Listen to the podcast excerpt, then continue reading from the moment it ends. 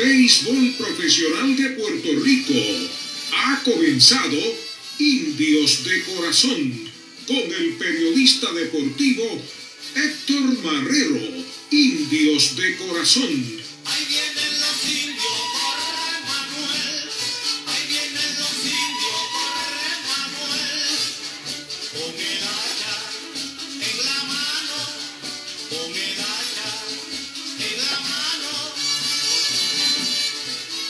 Buenas noches amigos fanáticos del béisbol profesional de Puerto Rico y de los indios de Mayagüez.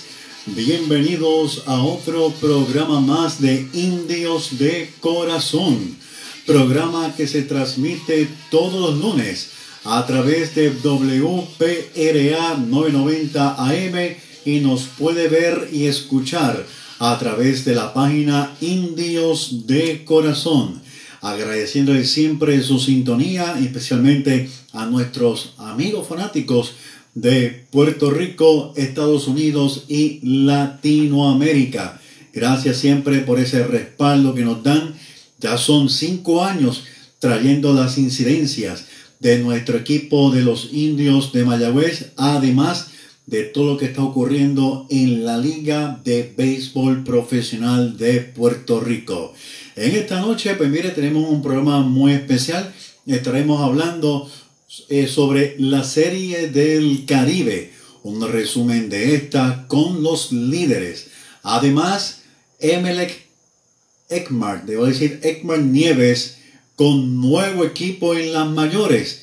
¿Quién es? Pues mire, el caballero que estaba encargado de la tecnología que usó los indios de Mayagüez en la pasada temporada tecnología que fue por primera vez en la liga, que vuelvo y repito, es usada por un equipo.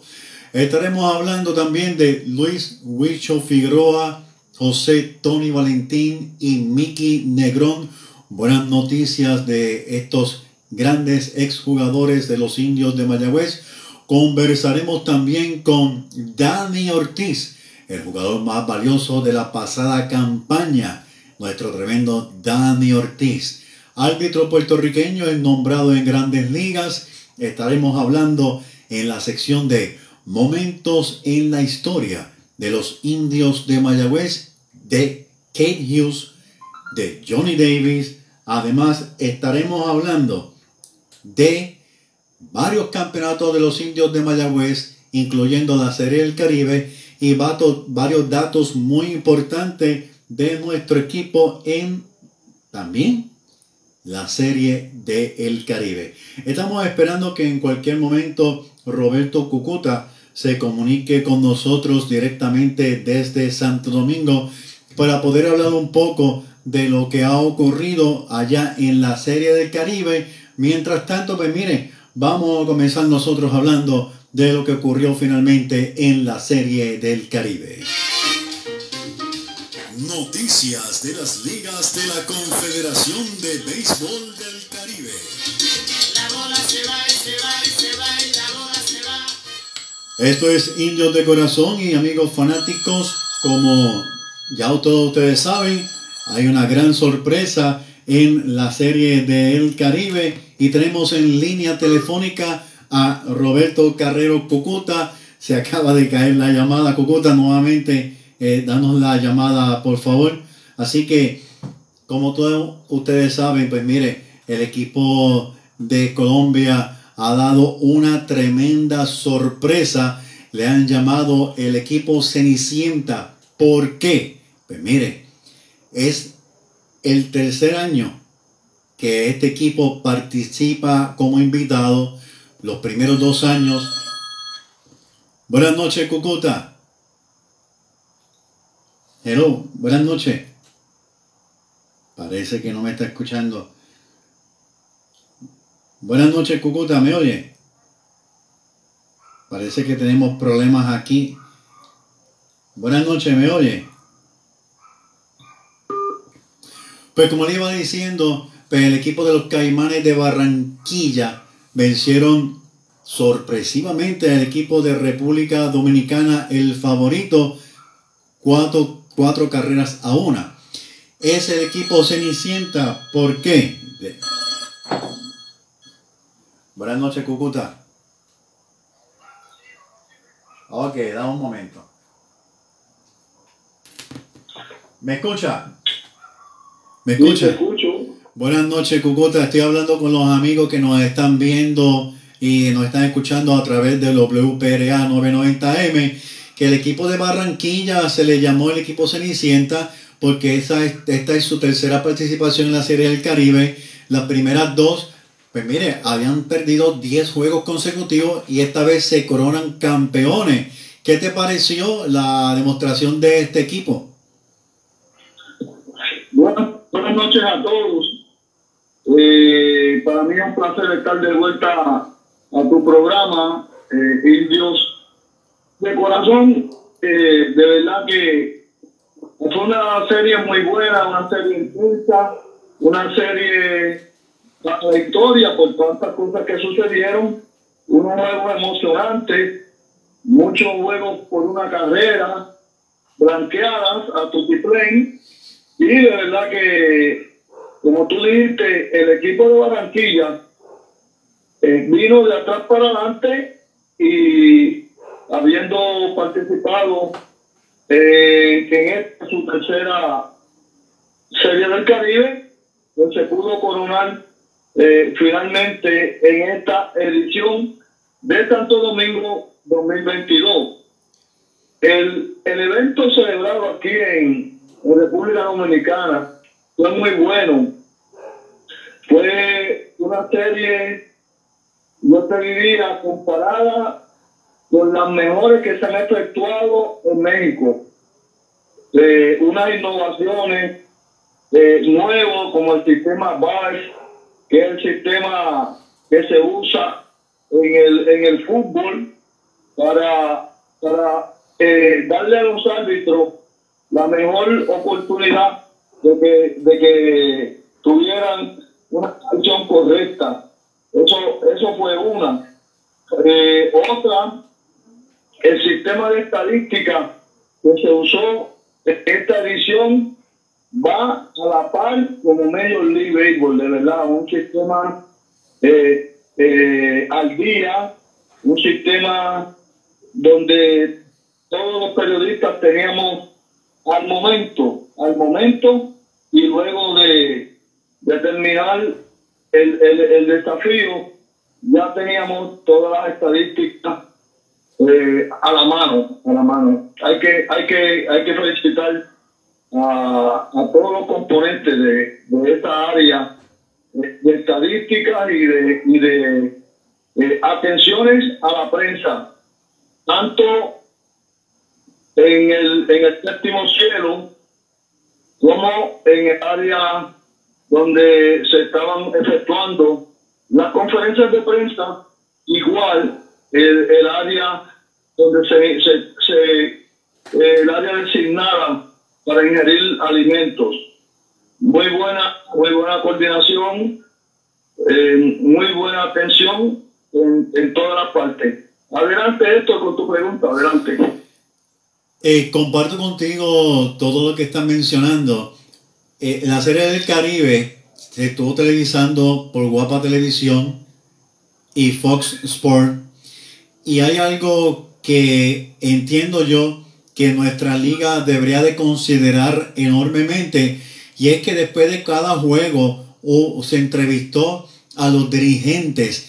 Yo creo que aquí hay una base y un ejemplo que podría seguir nuestra liga de béisbol profesional de Puerto Rico. ¿Qué te pareció eso? Claro, eso, eso ya hay que modernizarlo. Hay que utilizar, copiar lo que es, lo que es bueno. Eh, aquí se acaban los juegos, como decimos, todo el mundo para su casa, se acabó el evento, pero no hay conferencias de prensa uno no sabe el sentir del dirigente, de los jugadores, del pitcher. E, en el momento, yo creo que concuerdo contigo que ya, que ya hay que ir modernizando todo lo concerniente al béisbol. la República Dominicana está bien adelantada. está bien adelantada en este aspecto, eh, igual que, que, la gente de México. Tenemos que copiar esos estilos, estilo Major League Baseball, eh, para que el fanático a través de la prensa se pueda hacer. Inclusive esto, yo voy más allá. Me acuerdo de Abimael, Abimael Ruiz, que luego de los partidos tenían un programa donde los fanáticos llamaban y se expresaban. Eso es muy bueno también. Me acuerdo, me acuerdo muy bien de ese programa. Conocimos a Abimael Ruiz, incluso cuando yo trabajaba en la estación Radio Voz, él tenía un programa deportivo a las 12 del mediodía y me acuerdo muy bien de, de, ese programa. Hace falta, hace falta. Claro que sí. José Mosquera, dirigente del equipo de Colombia, dice que esta victoria representa para él, aparte de un triunfo para su país, eh, la posibilidad de que Grandes Ligas comience a tomarlo en serio para dirigir, ya que es uno de sus mayores deseos. Este joven dirigente, de 34 años, ha tenido triunfos importantes con el equipo de Colombia, como la medalla de oro en los Juegos Panamericanos Junior, que eso finalizó hace poco, y la medalla de bronce en un campeonato mundial sub-23. ¿Qué te pareció la estrategia de él como dirigente? Bueno, eh, yo, no, yo, conozco mucho a, Mosqueda, pero eh, está tirando bolitas al aire para que consiga un empleo, eh, tal vez en alguna clasificación de los Estados Unidos. Ningún dirigente junior como él, yo no dudo, eh, un dirigente eh, joven empezando, un equipo de mayor de, de, grandes ligas le vaya a dar un, un, equipo completo en grandes ligas, tal vez si él empieza por la parte como, como ha empezado la mayoría de los dirigentes, vamos, váyase a la liga de novatos, váyase a la clase A, váyase a la doble A, triple A, y así es que se hace eh, la persona en este sistema. Eh, que, lo vayan a nombrar directo para grandes ligas, puede que lo, se nombre como, como coach, como assistant coach, como, como coach de la banca, como coach del bullpen, pero eso es como tirarle a la luna, pero pero ese es tu, ¿verdad? Eso es tu anhelo. El, el, este equipo de Colombia, de Colombia, tenía ocho jugadores, ocho jugadores de, de, de la República Dominicana. Eh, siete, siete eran lanzadores. El Nere García, agente libre, eh, por Julio López, Eduardo, Eduardo Rolani López, Fernando Pérez, Rodrigo Antonio Benoy, Juan Isaac Díaz, Yaramel Junior Hidalgo y el outfielder Edgar Martín Figueroa. Y te voy a dar una estadística porque esto es tan importante. Este grupo de jugadores, la mayoría de ellos fueron rechazados, rechazados por los equipos de República Dominicana porque ya en su mayoría ya los equipos tenían los rosters.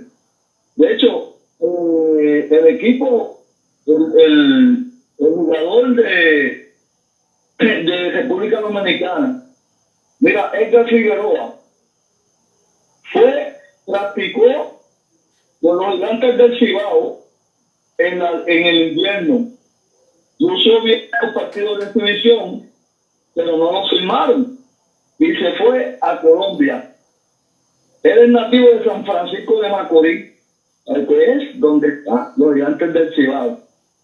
Como no lo, no, no lo, no lo firmaron para el equipo de, de, los gigantes, el mismo eh, Luis eh, Ureta, ¿eh?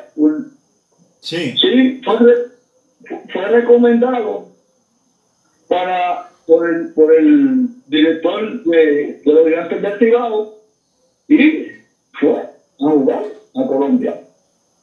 E- Ese, eso, esa base de los jugadores, como fue el Fernando Pérez, que el 31 de, de enero venció, eh, de, tiró a República Dominicana 5 y un tercio, una cajeta, cuatro ponches. Ese, ese jugó para el equipo de Colombia y te puedo decir que ya fue firmado por el, por el escogido a jugar en la temporada 2022-2023. Eh, Rodrigo Benoit tiró uno y dos tercios ¿verdad? en el juego final. Porfirio López, seis y un tercio sin ir ni carrera. Y en la, en la séptima, Félix Pérez le dio un morrón y ganó México 1 a 0. O sea, Edgar Figueroa batió 4-22 en Colombia, campeón bate. Y, y con todo eso jugó en esta serie del Caribe, tuvo cinco turnos nada más y se lesionó. Para que tú veas cómo es, cómo- es posible que, que el talento, el talento que tiene tanto República Dominicana, da para repartir a tantas ligas. En total, en total, 18 jugadores de República Dominicana participaron en los diferentes equipos, excepto México. Esa es la, esa es la calidad de pelotero que tiene República Dominicana. Interesante lo que estás comentando. No podemos olvidar el hecho, tomando el ejemplo de Puerto Rico, que Luis Medina fue firmado por Héctor Otero la temporada pasada para lanzar con Mayagüez. Fue un lanzador exitoso en nuestra liga la temporada pasada, ¿verdad? Esta temporada ahora, República Dominicana no permitió que regresara a Puerto Rico a lanzar con Mayagüez.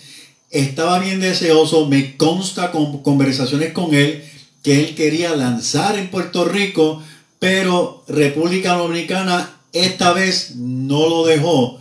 Y es el mismo caso. No, no lo- los equipos no lo observaron, no lo firmaron, viene Mayagüez, es exitoso y no lo dejaron participar la temporada esta que acaba de finalizar. Un Sí, dato- pero no fue eh, Héctor. El, el que no lo dejó participar fueron los toros del este. sí, sí, sí, sí, entiendo. El equipo Para ser más accidente, exacto, excelente, para ser más exacto fue Lino.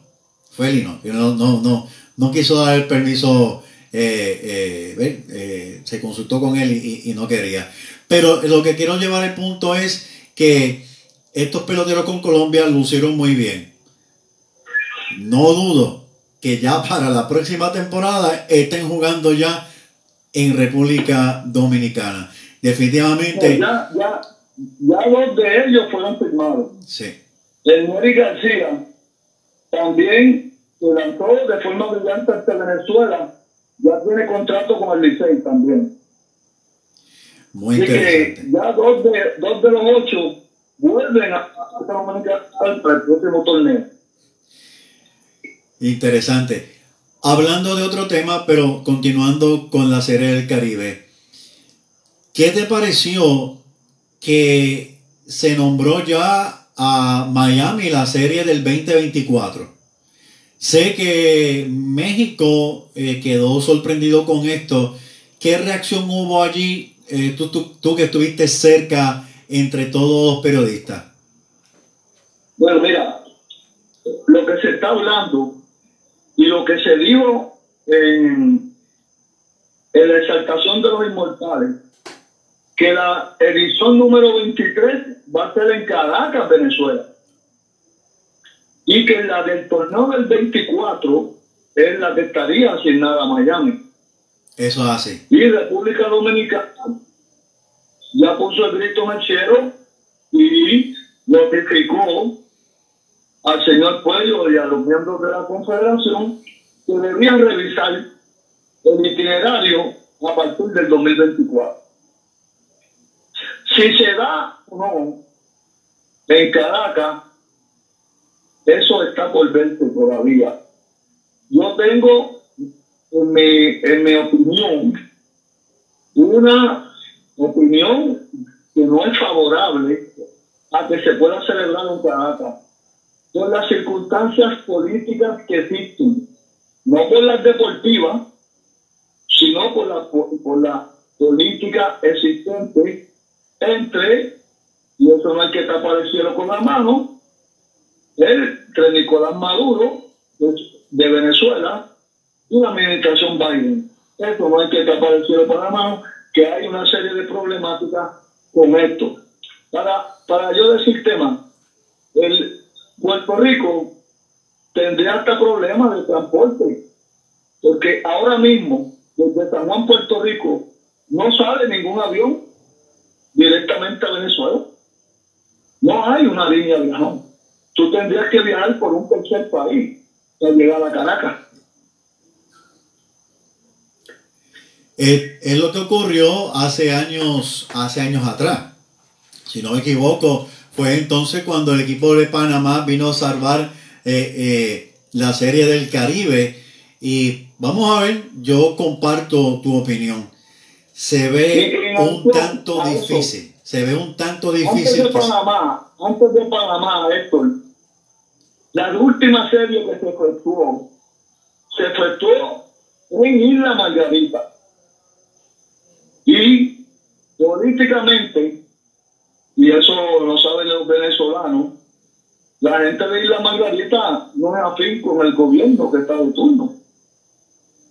No quiero entrar mucho en política porque eso no. es, eso no porque vinimos a hablar, pero que hay dificultades, y hay dificultades.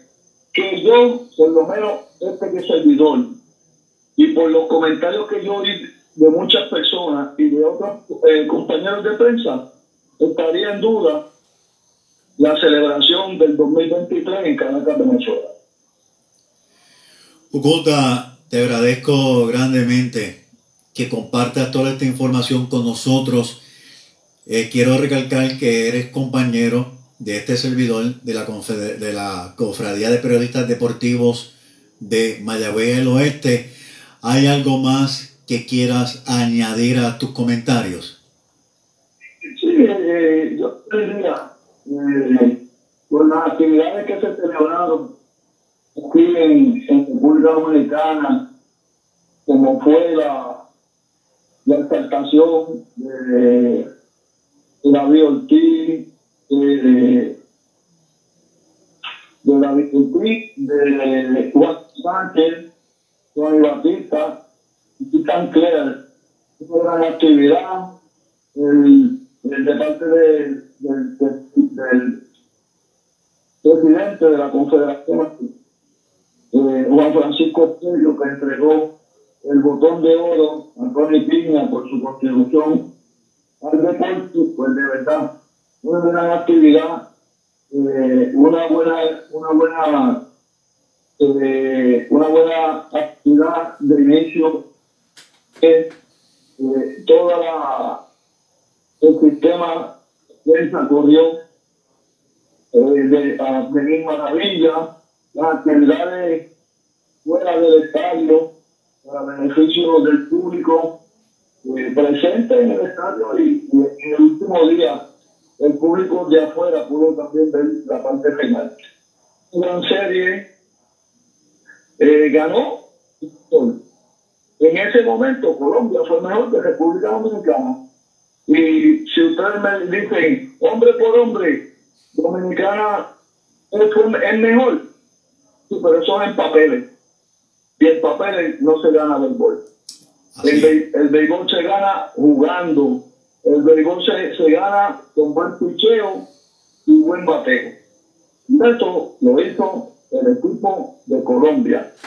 Decepcionó, decepcionó el equipo de Puerto Rico el equipo de Puerto Rico, de que la fanática misma dominicana esperaba una reacción mejor del equipo de Puerto Rico, pero si tú bateas 1-7-7 colectivamente, colectivamente, 1-7-7, y no anotas carrera, y, y el, el, promedio de Puerto Rico de carrera permitida es 32, eso te dice que, el equipo de, el equipo de el equipo de, de, Puerto Rico ¿no? no pudo avanzar como se esperaba. Mira, Héctor, hoy, el periódico Hoy ha tirado una revista, en un momento te envié la portada, que la vea. Sacado una revista de la serie del Caribe nada más, a todo color. Lo que sí te puedo decir es que te voy a guardar una copia para que la tengas. Gracias, gracias. Y mira, tiene los gigantes, por segunda vez en Series del Caribe, decepcionante. Eh, comentarios del señor Fuego, tres décadas de logro y desafío.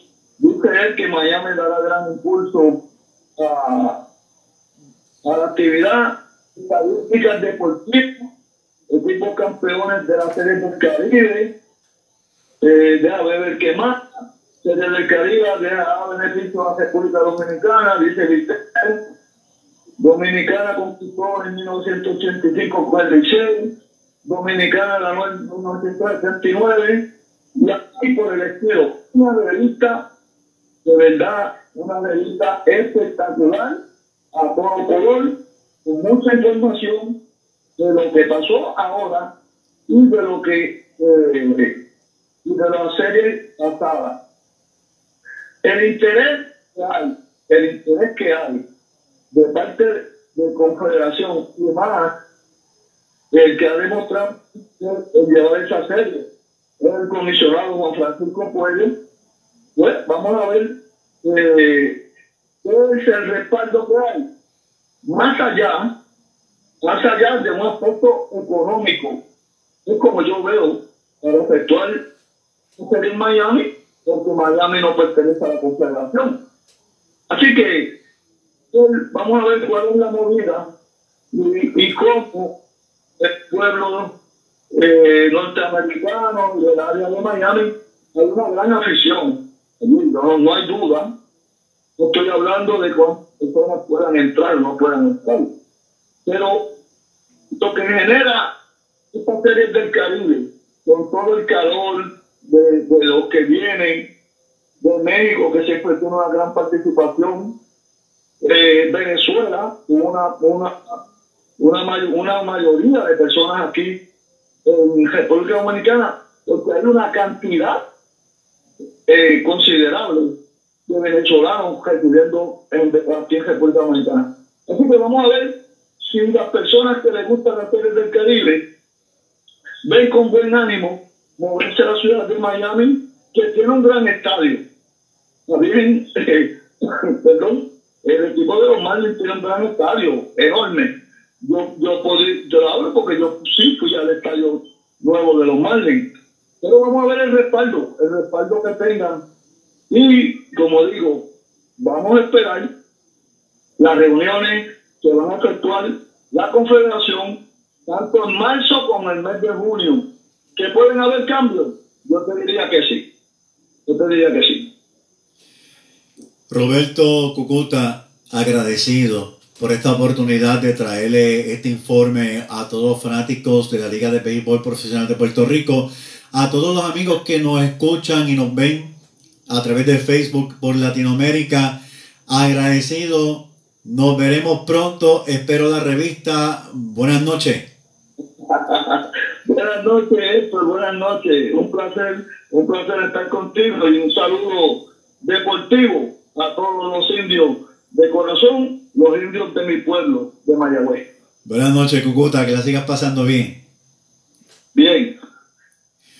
Bien, amigos fanáticos del béisbol profesional de Puerto Rico y de los indios de Mayagüez, acaban de escuchar a Roberto Cucuta con un informe completo de lo que ha ocurrido en la Serie del Caribe y era necesario traer toda esta información. ¿Por qué? Porque es completa, porque es de un periodista muy, muy, muy comprobado con experiencia y seriedad que está precisamente todavía en la República Dominicana. Así que estamos muy agradecidos de Roberto Cucuta. En la serie del Caribe vamos a hablar de los que fueron líderes de bateo. Henry Urrutia del equipo dominicana batió para 1000. Sandy León de Colombia batió para 500. Reinaldo Rodríguez de Colombia para 500. Dilson José Herrera también de Colombia 333 y esto es en la final. Y Brian Huelvas de Colombia 333 esto nos dice que lo que ocurrió, que batearon en grande. En cuanto a los lanzadores, Juan Martínez de Santo Domingo, 0.00. Luis Moreno de Colombia, igual efectividad. Juan Isaac Díaz de Colombia, igual efectividad.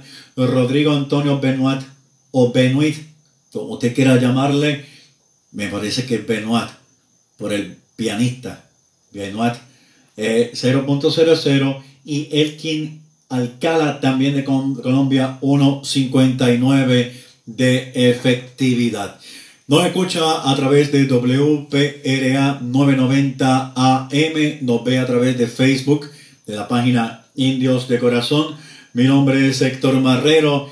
Ya para poder conversar con nuestro invitado de esta noche, Dani Ortiz, pues miren, el árbitro dominicano eh, Junior Torres recibió un reconocimiento especial en la Serie del Caribe por su tremenda labor allá en República Dominicana en la Serie de El Caribe.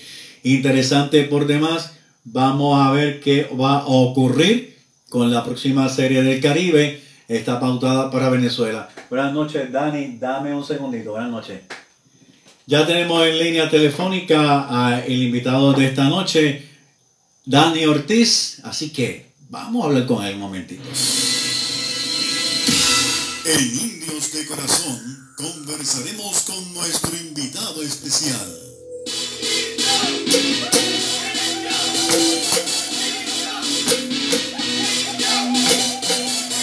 Bien amigos fanáticos de los indios de Mayagüez y del béisbol profesional de Puerto Rico, tenemos en línea telefónica a Dani Ortiz.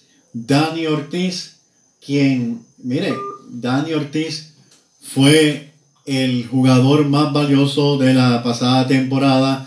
Se me acaba de caer la llamada, deme un momentito.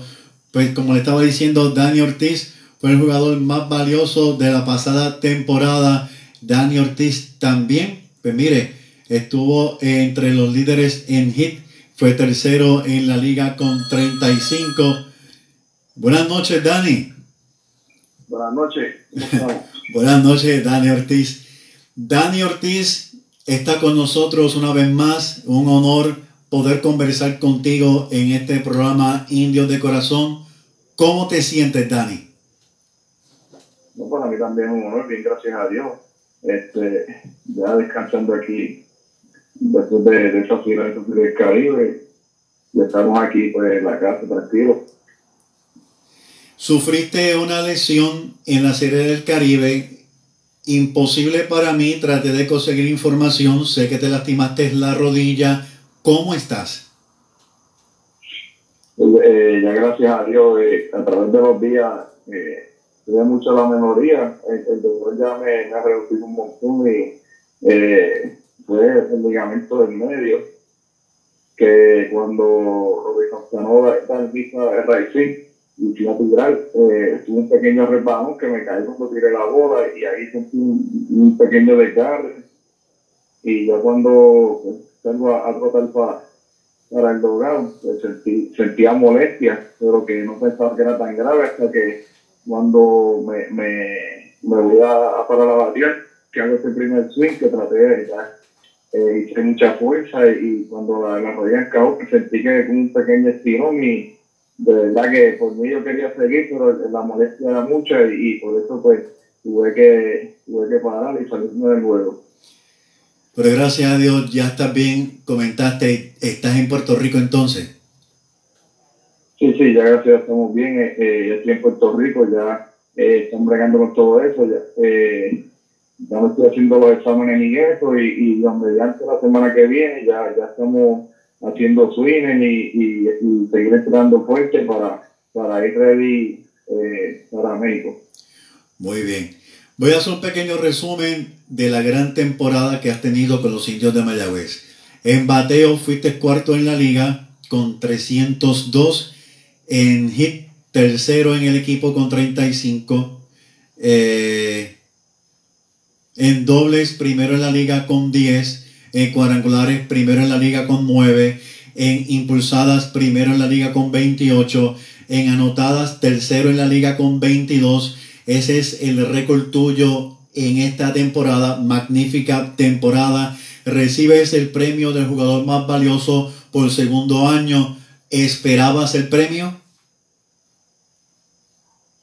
Pues, mira, de verdad, aquí estoy muy satisfecho, gracias a Dios, este, eh, por la oportunidad de, hacer este, estos números este año.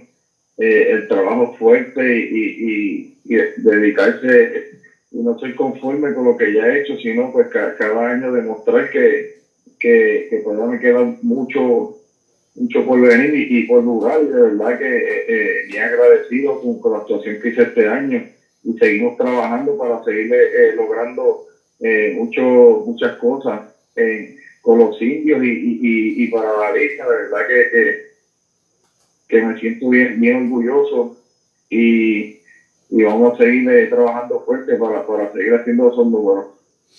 Hay un dato importante, Dani. Fuiste líder en bateo en nuestro equipo, los indios de Mayagüez, la temporada pasada con 3.39. Sigue siendo un jugador bien efectivo con nuestra novena. También, y cuando hablo de temporada pasada, estoy hablando del 2021, ¿verdad? Este, y fuiste regreso del año, eh, tuviste tremenda temporada, con, vuelvo y repito, tercero en la liga eh, en hit con 20. Dani Ortiz, ya Dani Ortiz se considera que ha llegado a, un nivel superior a los años pasados?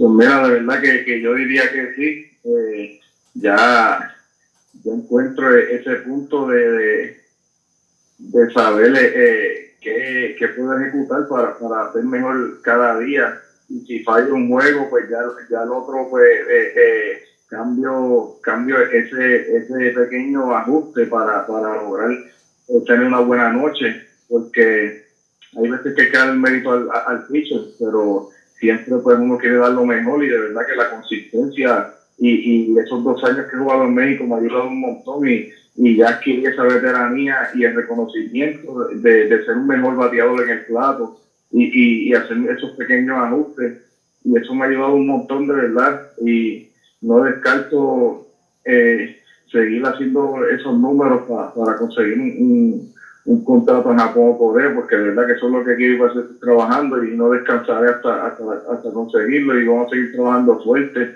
Pero eso eso sí que, que me ayudado un montón estos dos años que, que he dado en México. Eh, de verdad que, que la consistencia es lo que me ha ayudado a ser un mejor bateador y, y poder lograr y ejecutar lo que estamos haciendo hoy día. Has tenido dos temporadas muy buenas en México. Recordamos a los amigos fanáticos que nos escuchan y nos ven. Dani Ortiz ganó el Home Run Derby hace dos años y Dani Ortiz logró una marca con el equipo de Puebla, 42 eh, cuadrangulares, si no me equivoco, 43. Dani Ortiz está jugando muy bien en México. Hablaste de que vas a regresar nuevamente, será con los Pericos. Hasta el momento esa la, eh, lo que tenemos pensado, eh, llegar de nuevo a, jugar allá en México eh, y, seguir haciendo esos números, pero no descarto como todavía las ligas no han empezado, pues, de, poder conseguir algo para, Japón o Corea. De que tuve el acercamiento de Estados Unidos, pero no, no era muy favorable lo, lo, que estaban en la oferta y, y decidí pues quedarme en México. Pero sí, sí vienen este cosas buenas por ahí, positivas, de que vamos a conseguir un buen contrato, ya sea para Estados Unidos, Japón, Corea, pero sí, sí estamos positivos con eso. Mencionas que se te acercaron de Estados Unidos. ¿Qué equipo, si se puede saber? eh, fue los Arizona Diamondbacks. Ok, y entendiste que era mejor oferta aún así jugar en México. Sí, sí, sí, este, ahora mismo, eh, ahora mismo pues este, lo, pienso de esa manera, no descarto eh, eh, ir, a los Estados Unidos de nuevo, pero siempre uno pues quiere lo mejor para uno y, eh, pues lo pensé de esa manera, pero sí este no descarto ir de nuevo para los Estados Unidos. Aparte de México, Estados Unidos, ¿algún otro equipo del Caribe, de Latinoamérica, que se haya acercado a ti? Pues mira, eh, eh, en Taiwán eh, hubo una, una, una, pequeña oferta ahí que, que pudimos dialogar pero como ya casi todos los rosters están completos, pues no, no iba a dar eh, el juego a tiempo completo y, y, lo declinamos, pero eh, gracias a Dios se me están abriendo las puertas en, en, Taiwán que me están ofreciendo. Eh, los Estados Unidos, de verdad que, la, mentalidad es seguir, seguir haciendo números y, y, y dejar, dejar que, que que mi nombre siga sonando para que este, eh, eh, siga abriendo esas puertas y poder lograr el contrato que queremos. Dios quiera, sea así, Dani, eres un pelotero comprobado. No hay duda de tu habilidad, de tu amor por el juego. Ese juego con Caguas, ese juego que fue el final de la temporada regular, salvaste salvaste el juego tirándote de cabeza, atrapando una bola que, yo creo que todo el mundo se agarró la cabeza, pensó que iba a picar. De verdad que eres tremendo guante, tremendo bateador. Regresas nuevamente con los indios de Mayagüez, ya tienes un nuevo contrato. Pues mira, ahora mismo estamos en este libre, pero eh, ya, ya pues eh, hubo una llamada para, para, volver a firmar con la India Mayagüez.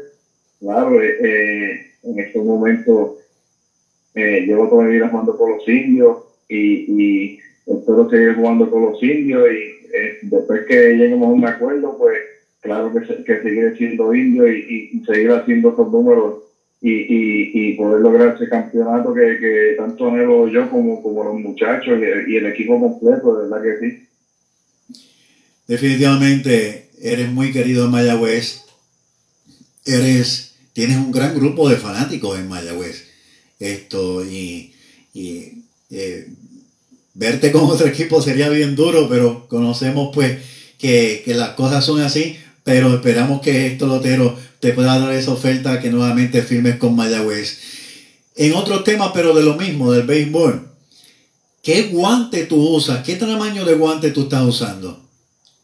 Yo uso dos y tres cuartos. ¿Siempre ha usado ese tamaño? Sí, ajá, no me gusta muy grande porque siento que, que se pone como la, la punta del de, se pone muy mongo arriba y por eso hay veces que uno falla la bola cuando te le tiras de cabeza y estoy un poquito más recogido, pues todavía se queda duro y, y puede, y puedes tener ese alcance y, y que la bola no se te salga. ¿Siempre usas la misma marca de guante? Sí, llevo usando absolutamente desde el 2010 eh, la marca Roll. En cuanto al bate, vi que estabas usando un bate gris en ciertas ocasiones. ¿Qué número de bates estás usando? Pues yo uso 33 y medio por 31 y medio. Eso, eso es gris, este, empecé con uno negro, pues, pero, cuando se me partió los bates que tenía en todo el gris y, seguí usando solo echando. Dani, yo he entrevistado a, a, muchos peloteros históricos de Mayagüez y me han brindado cierta información que me han sido curiosas.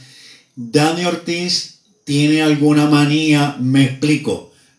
He tenido peloteros aquí que me dicen, mira Marrero, yo uso siempre la misma gorra. Eh, eh, a pesar de que tengo dos, tres gorras, uso la misma gorra. Otros peloteros me han dicho cosas tan curiosas como que eh, siempre usan el, mismo bate y que cuando se les parte el bate, pues, se le hace difícil adaptarse a otro.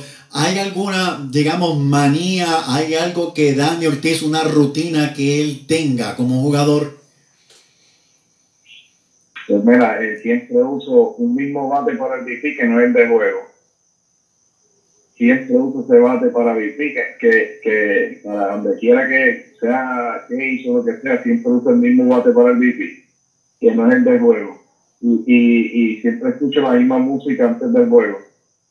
Oh, qué interesante, qué interesante. Ya una pregunta final.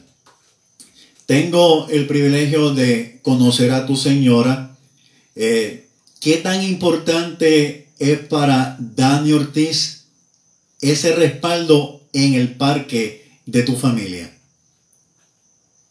Pues mira, para, para mí lo, lo, lo es todo, porque el, el, apoyo el apoyo que ella me da es, es, el que motiva a uno y, y, y más los, los, hijos también, eh, que siempre, si falla un turno, siempre está dándome el, el apoyo de vamos, que voy a ti, y de verdad que eso es lo más importante.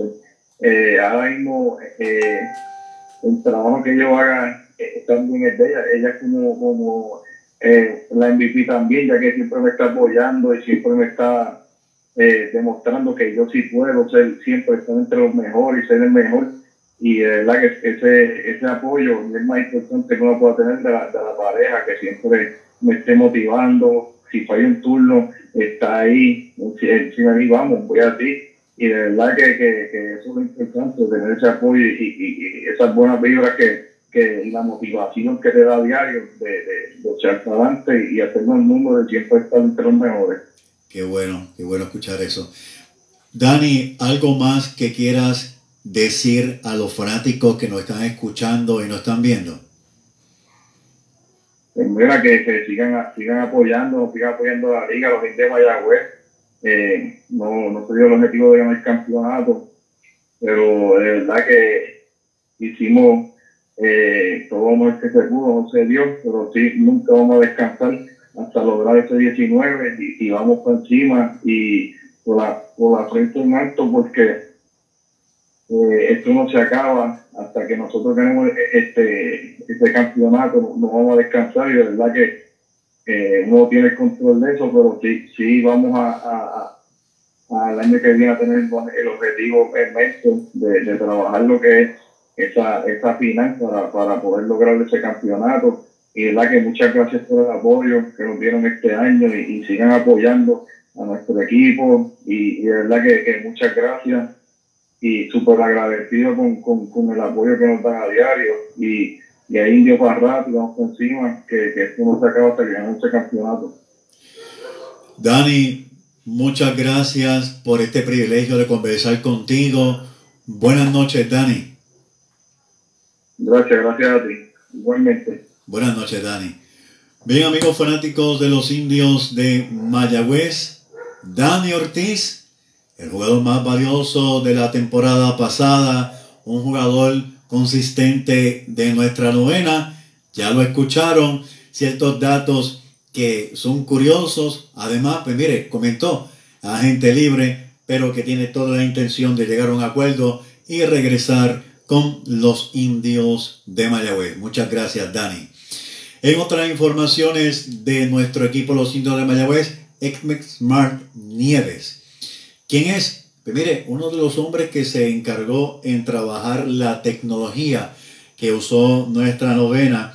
Esa tecnología fue basada en seis cámaras que se pusieron en el Parque Isidoro García de Mayagüez, donde se estudiaron los movimientos de los lanzadores, eh, el bateo, y se fue adaptando todo en la temporada. Pues mire, este caballero trabajaba para los Tigres del Detroit, pero acaba de firmar contrato con los marineros de Seattle.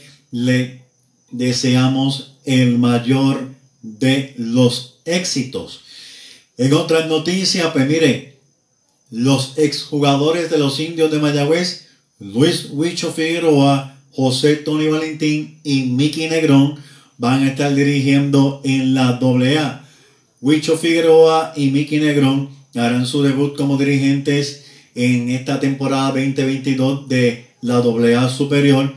Huicho será dirigente jugador de los Guardianes de Dorado, mientras Mickey Negrón estará al mando de los maratonistas de Coamo. Interesante es que el coach, quien estará allí con Mickey Negrón, va, a ser otro ex indio, Edward Guzmán. Eso sí que de verdad es muy interesante. Por, por otra parte, José Tony Valentín, el querido Tony Valentín, quien dirigió la campaña pasada eh, a los cangrejeros de Santurce, estará dirigiendo a los atenienses de Manatí. Ya tiene varias temporadas con Manatí. Tony, sin duda alguna, un dirigente de mucha, mucha, mucha experiencia. Otra noticia que pues, compete a la Liga de Béisbol Profesional de Puerto Rico, en este momento a los Cangrejeros de Santurce. Pues mire, el domingo pasado ellos oficializaron a Lino Rivera como su director de operaciones. Lino Rivera ha sido un dirigente muy exitoso en Puerto Rico, ha logrado campeonato con el equipo de Carolina, el equipo de Caguas, además en otras ligas con México y República Dominicana, llamó también con República Dominicana la Serie del Caribe del 2018, pues nombró a Gil Martínez como nuevo gerente general de la novena. Este también eh, es parte del staff de los Rays de Tampa Bay. Interesante por demás, ya el equipo de Santurce haciendo sus movimientos. También quiero decir que Héctor Otero ya está trabajando para los indios de Mayagüez, ya está viajando, ya está observando varios peloteros, así que también es una buena noticia. Quiere demasiado de temprano, pero sí, le dejo esa, que también es torotero, está trabajando. El árbitro puertorriqueño Roberto Ortiz ha sido nombrado, pues mire, a tiempo completo como árbitro en grandes ligas de 37 años, ha laborado en ligas menores desde el 2009, tiene 411 partidos como umpire allá en las mayores desde el 2016. Una muy buena noticia para Puerto Rico. Delfín Correa había participado, pero este es la primera vez que oficialmente nombran a un árbitro puertorriqueño para participar de lleno, firmado y oficial en las grandes ligas. El mayor de los éxitos para Roberto Ortiz, una posición sumamente, sumamente difícil el de ser árbitro y mucho más en las grandes ligas. Así que, amigos fanáticos de los indios de Mayagüez, ¿qué tal si hablamos un poquito de historia?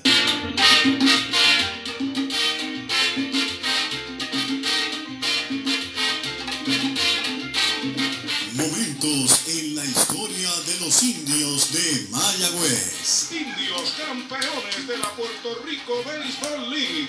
Un domingo fui juego en público se abraza, otros miles se han tirado al terreno de juego. Es un momento histórico.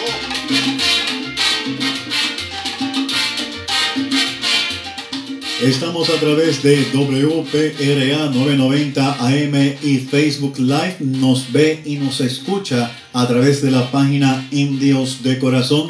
Y llegó el momento de hablar de historia de nuestra novena, los indios de Mayagüez, porque no se trata de quien sepa más, sino de mantener viva la historia de nuestra novena.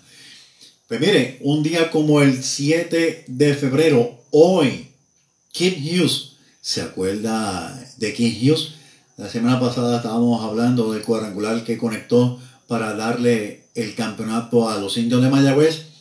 Pues este señor conectó el cuadrangular número 400 en la historia de la serie de El Caribe no fue que él conectó 400 cuadrangulares, sino que al él conectar un cuadrangular, llegó a ser el número 400 que se daba en la Serie del Caribe, pasó su nombre a la historia. Este torneo se llevó a cabo en el Estadio Teodoro Mariscal en Mazatlán, México. En la Serie del Caribe, esta que hemos mencionado, los indios de Mayagüez llegaron al segundo lugar con cuatro victorias, dos derrotas. Kim Hughes quedó quinto en bateo con un buen promedio de 3.75.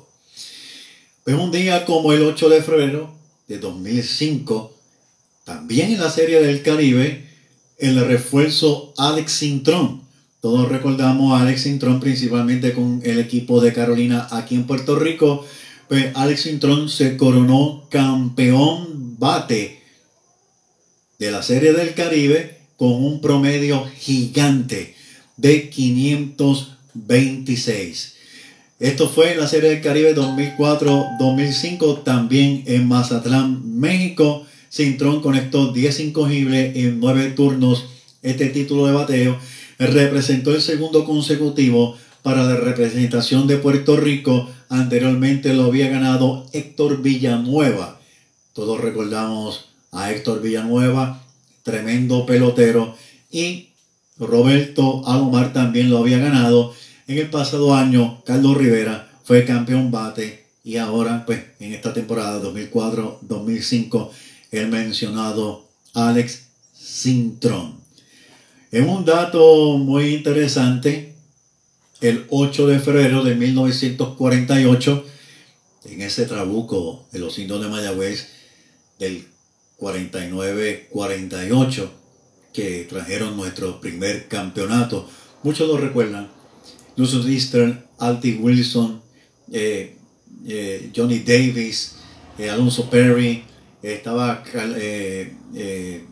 Carlos Manuel, Carlos Manuel, estaba Pita Martí, estaba King Kong Villodas, entre muchos peloteros más, no puede faltar Carlos Bernier. Pues mire, el 8 de febrero, como dije, el estelar lanzador de Mayagüez, India.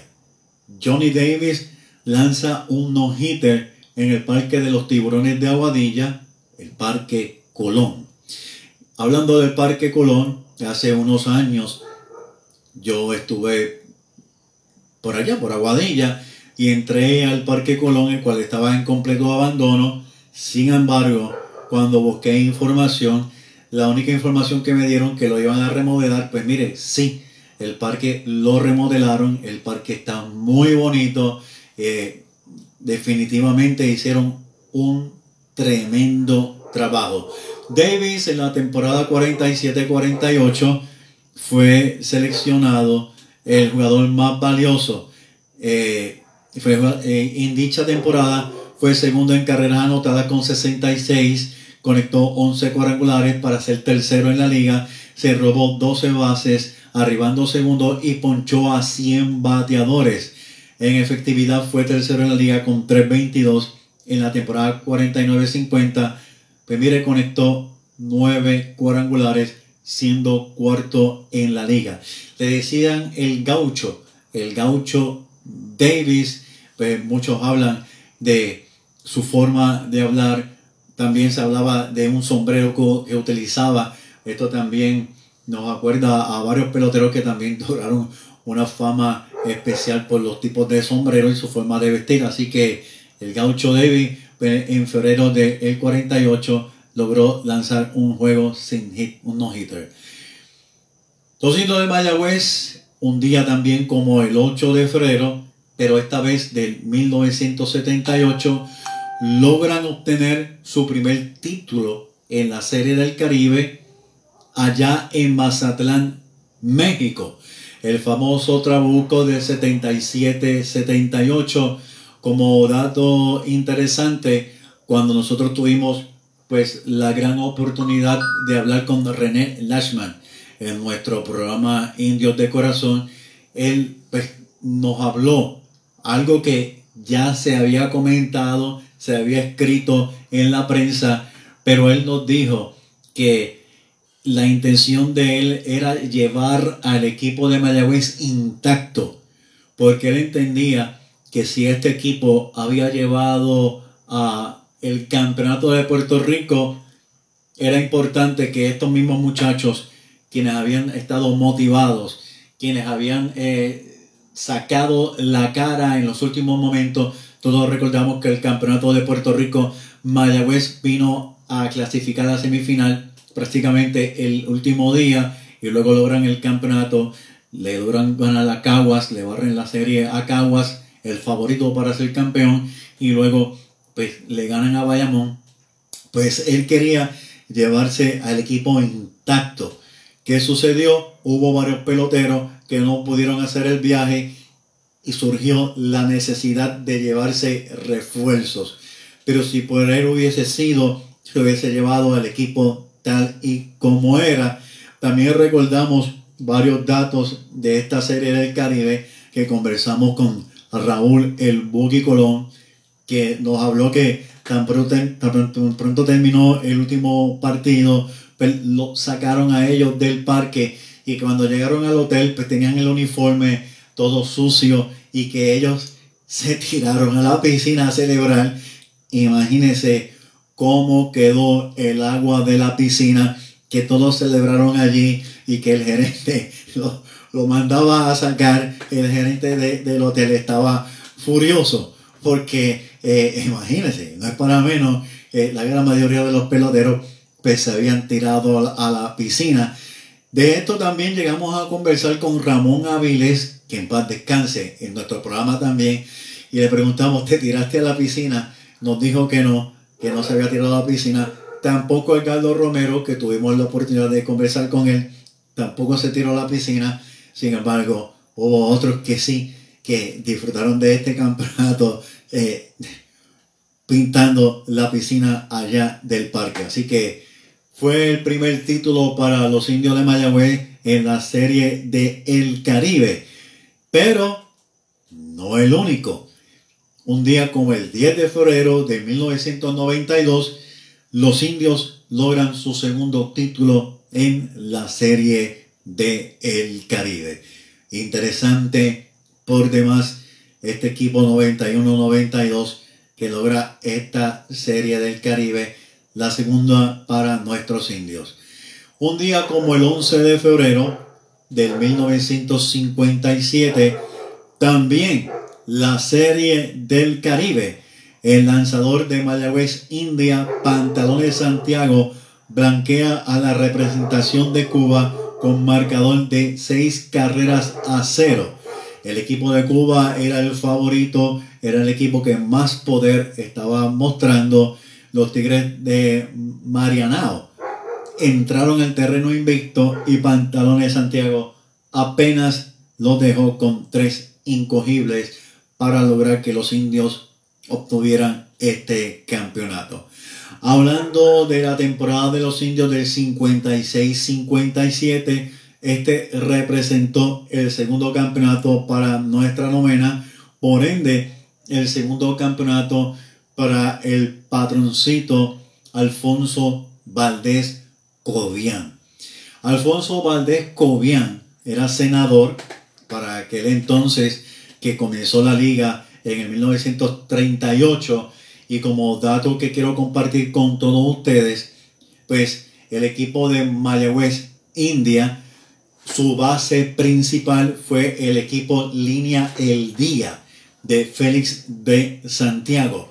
El equipo Línea El Día de Félix de Santiago logra el campeonato del béisbol aficionado en 1938. Blanton Winship, quien era el gobernador para ese entonces, ellos personalmente le entregan el trofeo al equipo. El equipo eh, Línea al Día se coronó campeón en el Escambrón en un juego completamente mojado. Estuvo lloviendo toda la semana. Ganaron a la UTM, el equipo de la UTM de los Muelles. Y eh, pues, regresaron a Mayagüez, tuvieron una enorme fiesta. Y los jugadores del equipo Línea el Día le entregaron a Félix Santiago un reloj. Reloj que todavía la familia de Santiago lo conserva. Interesante por demás. Todavía el, el trofeo del equipo de línea del día existe. Ese trofeo se estuvo exhibiendo varios años en el, en el Museo de Guaynabo. Ya no está en el Museo de Guaynabo, eh, está pues en el dominio de la familia de Félix de Santiago.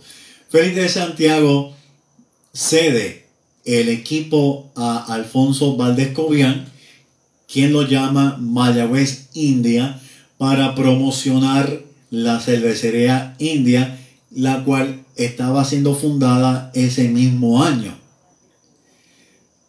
Félix de Santiago no inscribió el equipo Línea El Día en la nueva Liga de Béisbol Profesional de Puerto Rico por razones de salud. Todo esto va a ser cubierto en un libro que estoy trabajando. Espero con el favor del Señor poder terminarlo pronto porque recojo el béisbol en Mayagüez desde sus inicios. El inicio del béisbol en Puerto Rico, 1896, hasta el 1938, línea del día.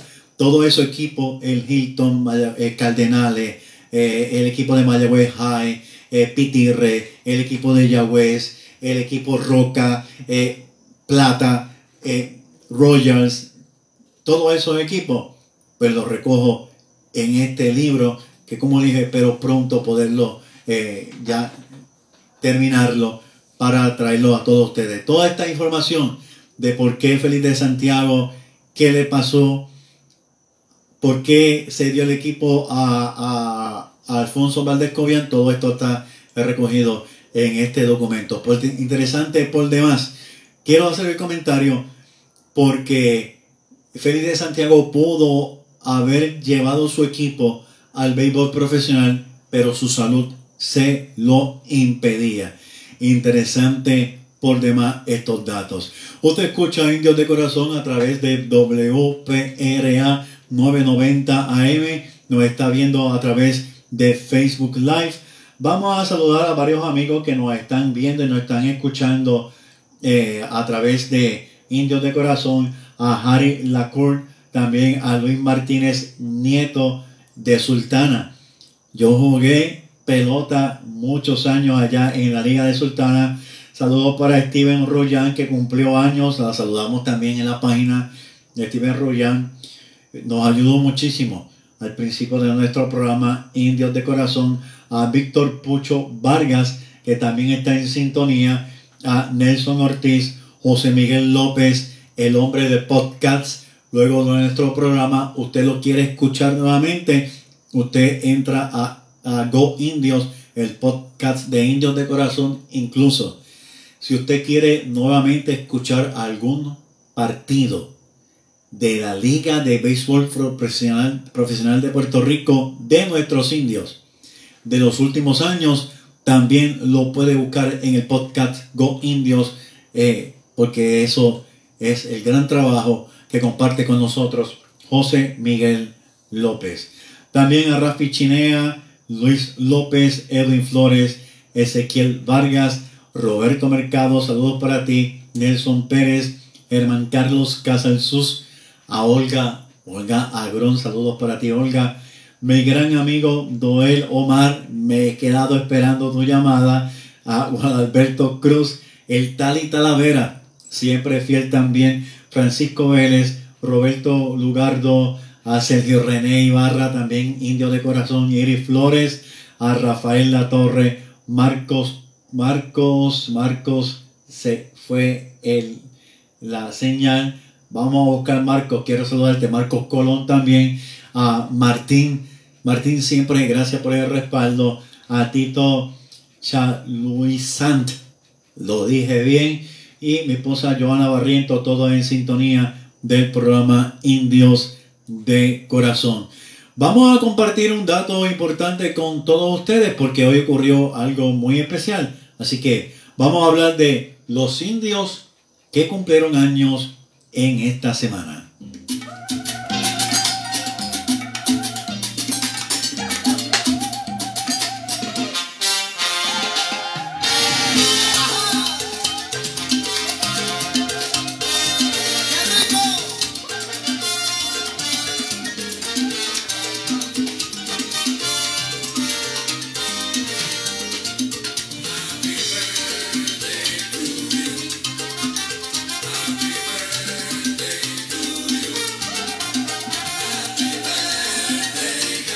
Mi nombre es Héctor Marrero, esto es Indios de Corazón a través de WPRA 990 AM. Nos ve y nos escucha a través de Facebook Live.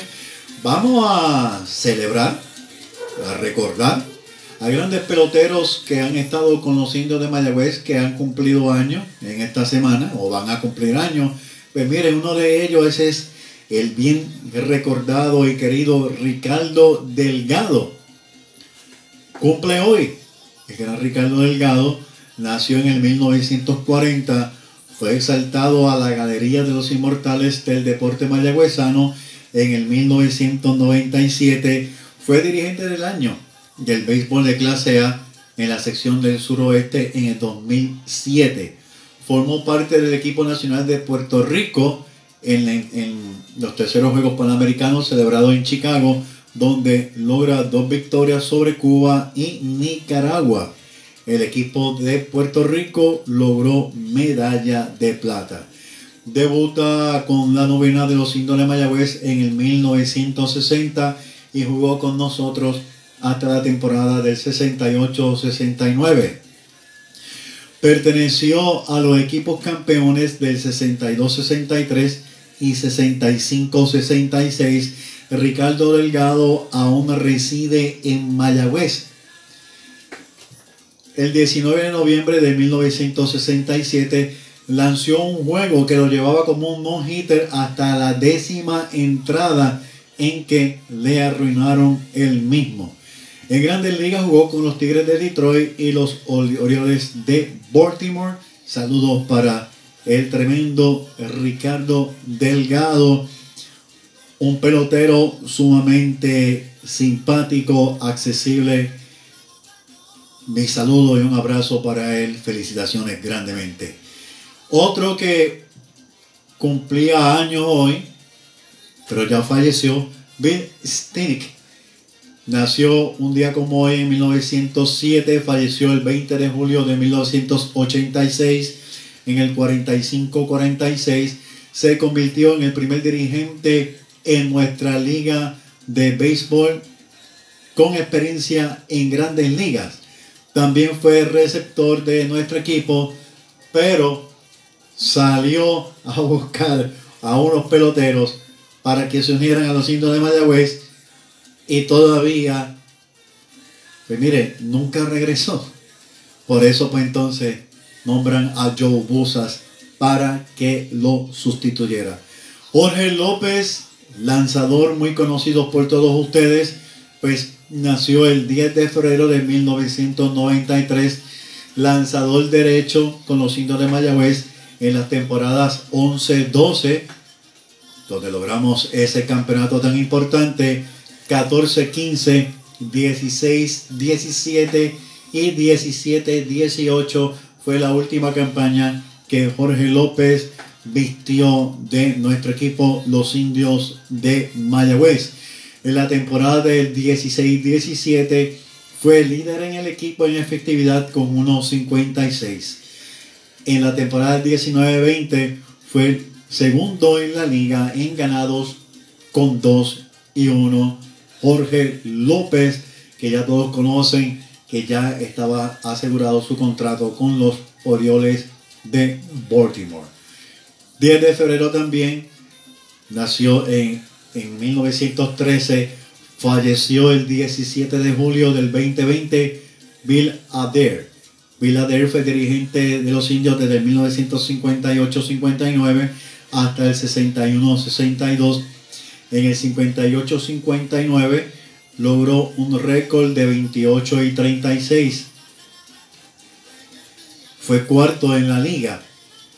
No eliminaron en la serie semifinal los cangrejeros de Santurce en el juego decisivo, pero fue muy reñida esa, esa, ese, esa eh, semifinal con el equipo de los cangrejeros de Santurce. En la temporada 59-60 tuvo un récord de 35-28. Eh, nos llevó al tercer lugar. Nos eliminaron en la semifinal los senadores de San Juan. Ellos, pues obviamente ganaron cuatro. Nosotros apenas ganamos dos partidos. El equipo de los indios de Mayagüez. Continuamos con los que han cumplido años en esta semana.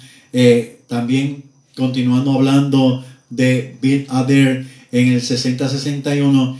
eh, fue cuando la liga eh, continuó, regresó el sistema de vuelta.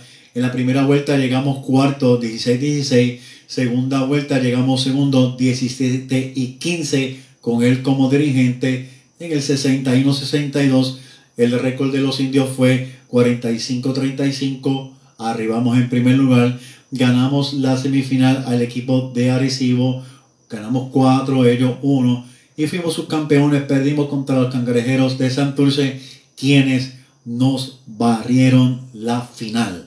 Un dato interesante es que Viladel dirigió el equipo este, eh, eh, y logró grandes proezas con nuestro equipo, escalando la cuarta posición por primera vez para los indios de Mayagüez en esos años que estuvo dirigiendo. Ganó 141 partidos, perdió 130. Otro que cumple el 12 de febrero de pero nació en el 1949. Ray Corbin, lanzador derecho, jugó con los indios 71-72, fue tercero en ponches en la liga con un total de 84. Pap Thompson, lanzador derecho de los indios de Mayagüez, nació el 12 de febrero de 1942, falleció el 22 de octubre de 2006 en la temporada de 1969-70 fue tercero en ponches en la liga con un total de 84. Comenzó a dirigir en el 1982-83 a los indios de Mayagüez, pero fue sustituido al fin y al cabo por Fran Verdi. Así que esos fueron los peloteros que cumplieron años en la semana de nuestro equipo de los indios de Mayagüez.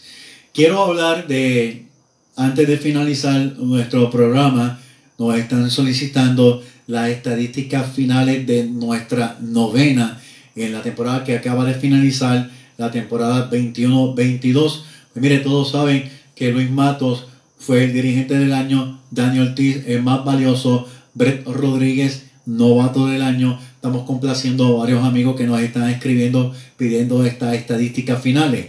Pues mire, en bateo, Brain Green, 406. Brett Rodríguez fue tercero en la liga con 333. Xavier Fernández y Daniel Ortiz, cuarto en la liga, ambos con 302. TJ Rivera, quinto en la liga con 283. En cuanto a los hits, Blaine Green, primero en la liga con 41. Brett Rodríguez, quedó segundo en la liga con 37. Dani Ortiz, tercero en la liga con 35. Xavier Fernández, cuarto en la liga con 29. Cuarto en el equipo, debo decir, con 29. Chávez John, quinto en el equipo con 24.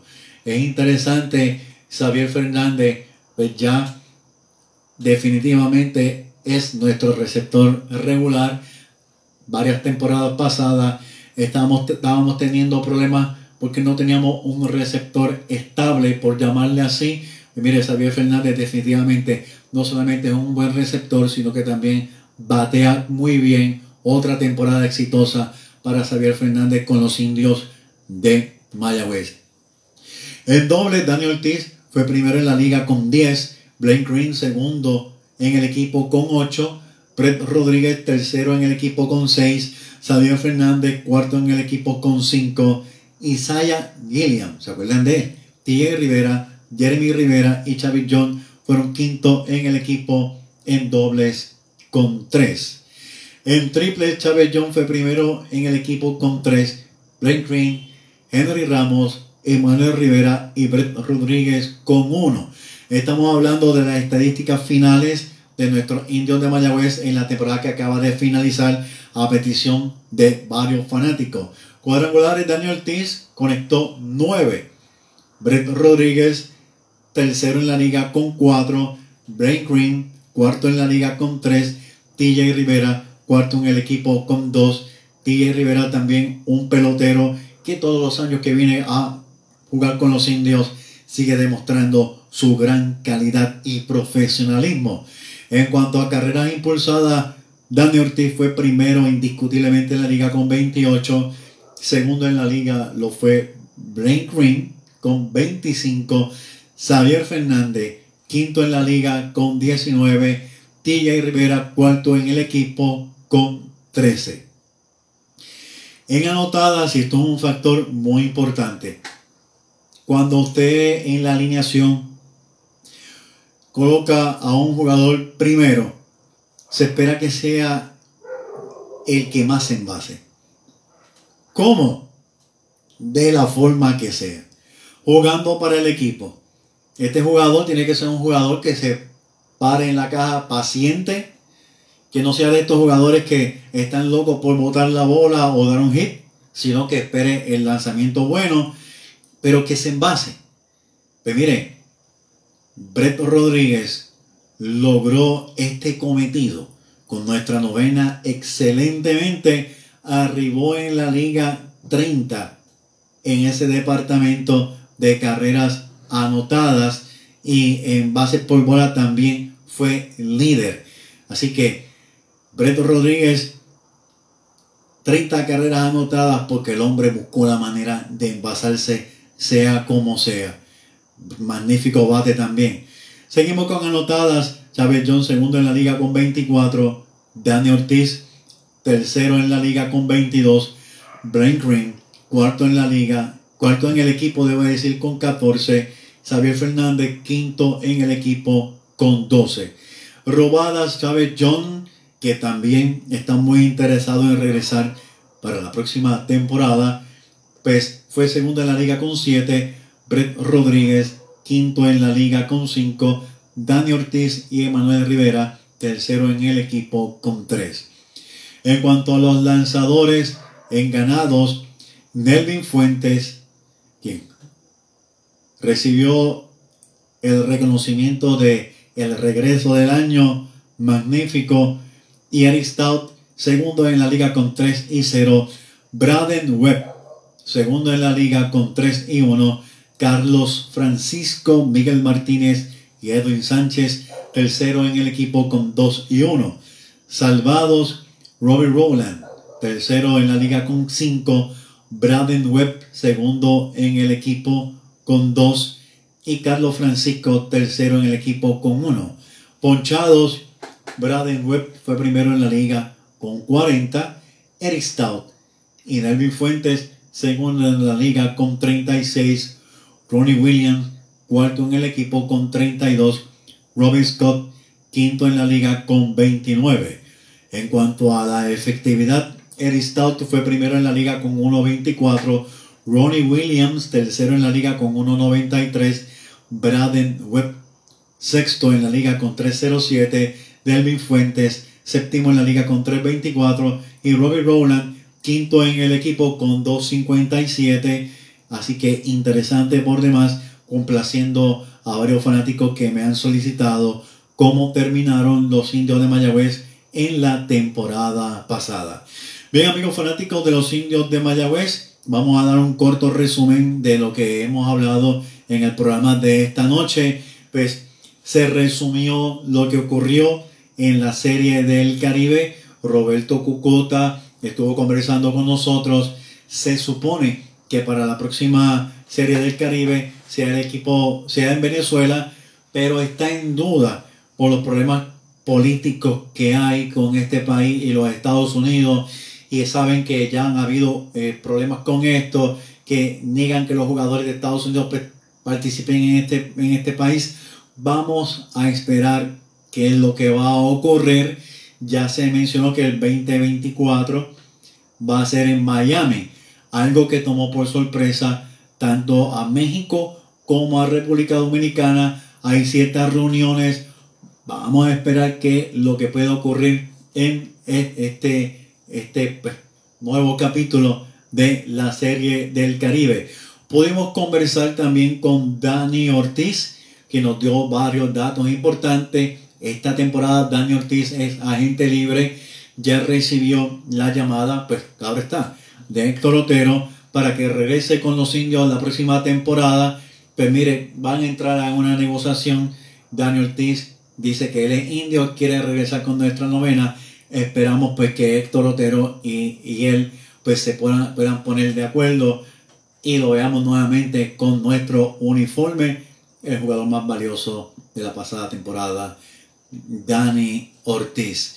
Así que ese es el resumen de lo que hemos podido hablar en, esta, en este programa de Indios de Corazón. Esta noche también nos notificó Dani Ortiz que ya está bien de la lesión que recibió en la rodilla, simplemente fue descanso y que ya está bateando, ya está poniéndose en forma, esperando pues que reciba el llamado de la Liga de México, entiende él que regresa con los Pericos de Puebla. Bien amigos fanáticos de los indios de Mayagüez y del béisbol profesional de Puerto Rico, no hay tiempo para más, agradeciéndole siempre su sintonía a este programa. Saludos para los amigos, de Centroamérica, todos los que nos siguen todos los lunes. Será hasta el próximo lunes a las 8 de la noche, si el Señor así lo permite, en otro programa más de Indios de Corazón. Y sí, ya estoy cansado.